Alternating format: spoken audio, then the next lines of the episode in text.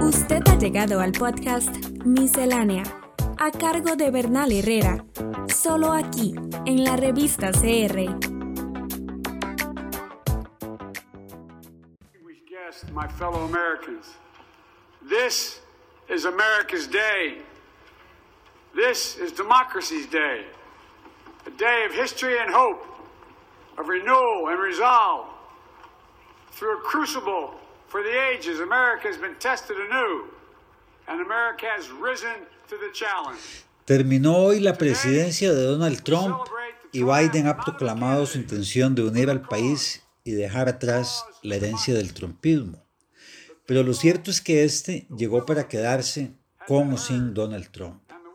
El expresidente sirvió de eje articulador de numerosos grupos ultraconservadores y de extrema derecha, cuyas agendas van del rechazo al aborto legal al supremacismo blanco, pasando por la total primacía de la ganancia corporativa sobre la defensa, no importa cuán tibia e insuficiente, del ambiente.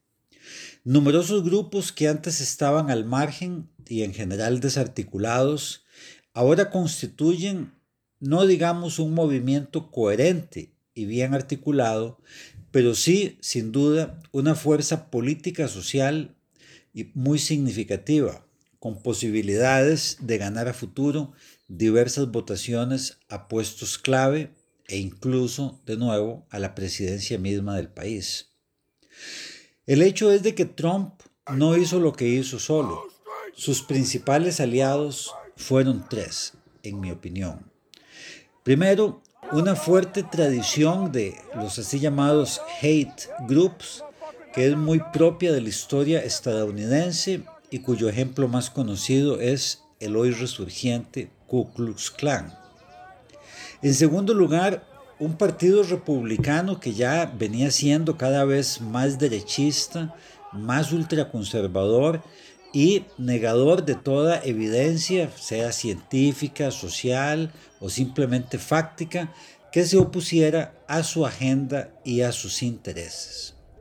Y, en tercer lugar, una comunidad de negocios que, si bien incómoda, con diversas facetas de la administración Trump, la validaron y en última instancia la apoyaron gracias a las muchas políticas y medidas que dicha administración tomó en favor de sus intereses.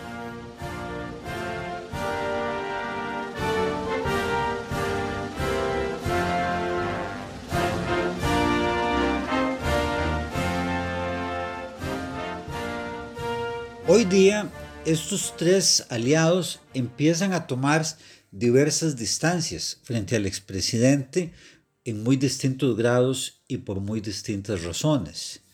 Algunos de los hate groups, caso de los Proud Boys, empiezan a considerar que Donald Trump no fue lo suficientemente radical. Sin embargo, es previsible que este grupo sea el que mantenga una mayor alianza con el expresidente y en todo caso con lo que éste representa. El segundo aliado, el Partido Republicano, está sin duda fuertemente dividido.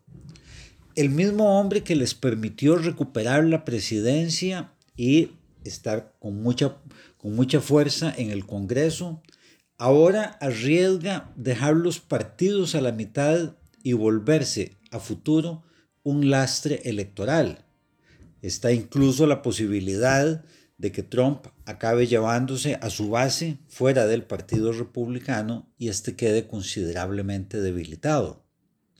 En cuanto a la comunidad de negocios, y me refiero aquí principalmente a los grandes negocios, a las grandes corporaciones, es este el aliado antiguo que ha empezado a tomar más distancia, pero realmente es una distancia bastante interesada, pues es solo frente a Trump como figura personal, política, no en ningún caso de las políticas que tanto los favorecieron echadas a andar por la administración Trump.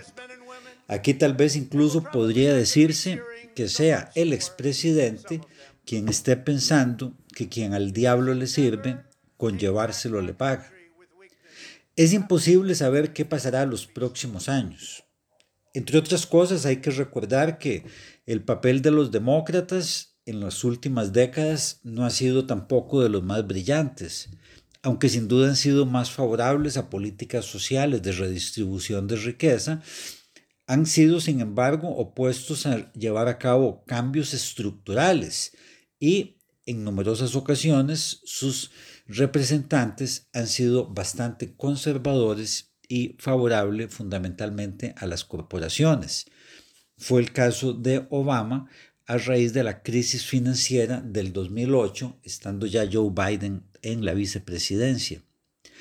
En todo caso, sea como sea, esperemos que la situación sociopolítica, no solo de los Estados Unidos, sino fuera, empiece a mejorar, pues a como está hoy día, la verdad es que cualquier empeoramiento amenaza con desatar procesos sociales de consecuencias realmente impredecibles.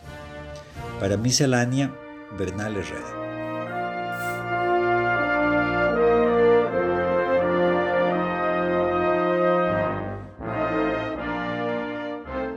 Estamos en las plataformas de Spotify, Apple Podcast, Google y Anchor como la revista. La revista.